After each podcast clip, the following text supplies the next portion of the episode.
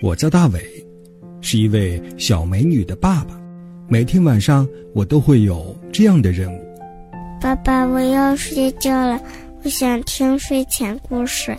好，好，好，咱们就开始今天的睡前故事。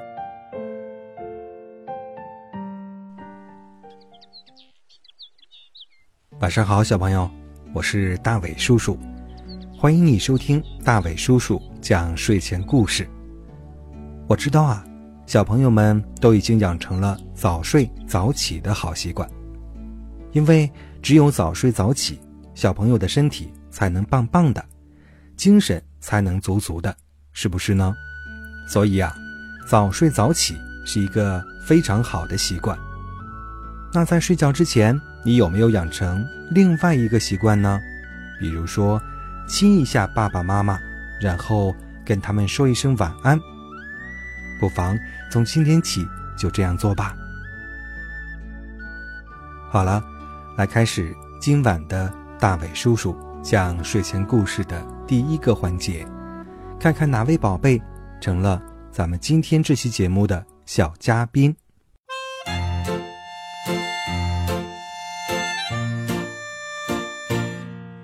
大伟叔叔您好，我是张婷是，我每天晚上。都听你的故事，我不听你的故事我就睡不。大头儿子，小头爸爸，一对好朋友，快乐父子俩。儿子的头大，手儿小，爸爸的头小，手儿很大，大手牵小手，走路不打滑，走呀走呀走走走走，转眼儿子就这样。啊！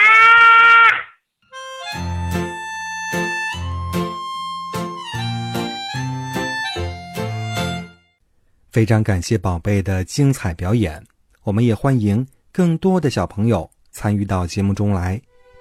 大卫叔叔讲睡前故事的微信号是拼音的巴拉拉三七二一，欢迎小朋友和爸爸妈妈一起关注，然后发送宝贝们的节目。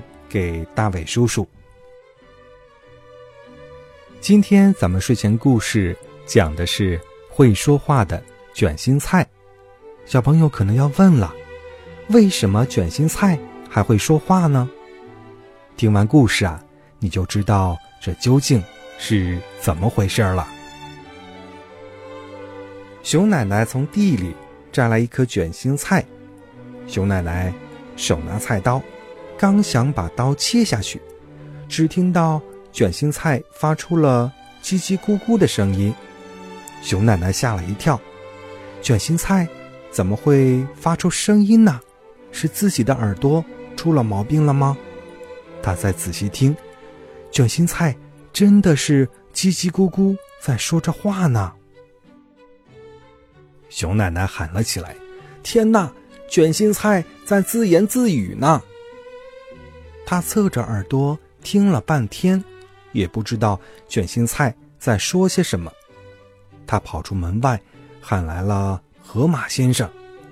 河马先生竖起耳朵听了半天，也不知道卷心菜在说些什么。卷心菜真的会说话吗？如果会说话，他又在讲些什么呢？熊奶奶又去找来了兔子先生。兔子先生竖起一对长耳朵，听了半天，他说：“卷心菜先生一定说的是外语，我没有学过，所以听不懂。”这时啊，有位青蛙大婶走过这里，也来好奇的听一听。突然，青蛙大婶大声的尖叫起来：“哦，这是我的宝贝儿，这是我可怜的宝贝呢！”兔子先生闹不明白了，忙问：“熊奶奶的卷心菜怎么成了你的宝贝呢？你听得懂里面所说的外国话了吗？”青蛙大婶说：“什么外国话呀？他根本不会说话。”河马先生也疑惑了，他说：“什么？你说卷心菜不会说话？不是的。”青蛙大婶说：“这卷心菜里面呐。”是我的小宝贝儿，他失踪两个月啦。那个时候呢，刚从小蝌蚪变成了小青蛙，只会叽叽咕咕叫，还没有学会说话呢。”熊奶奶一听，可着急了，她赶快放下了菜刀，用手把卷心菜一叶一叶的剥了出来。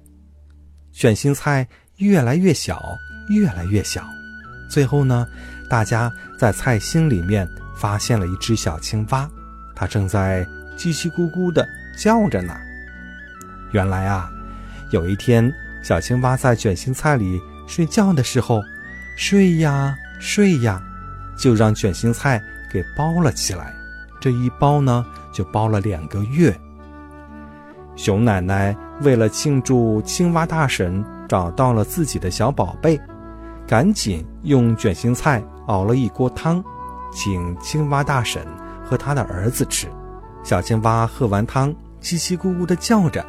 青蛙大婶说：“我的小宝贝在称赞熊奶奶做的卷心菜汤。”真好吃呢，熊奶奶，谢谢你啦！青蛙大婶高高兴兴的领着儿子回家了。熊奶奶呢，从这以后，每逢切卷心菜，总要先拍打几下，再用耳朵听一听。他想，会不会还会有会讲话的卷心菜呢？小朋友。卷心菜真的会说话吗？当然不是了。原来啊，卷心菜里面是藏着一只小青蛙呢。好了，小朋友，今天晚上的大伟叔叔讲睡前故事就到这里了。乖乖的闭上眼睛，进入梦乡吧。大伟叔叔祝你晚安。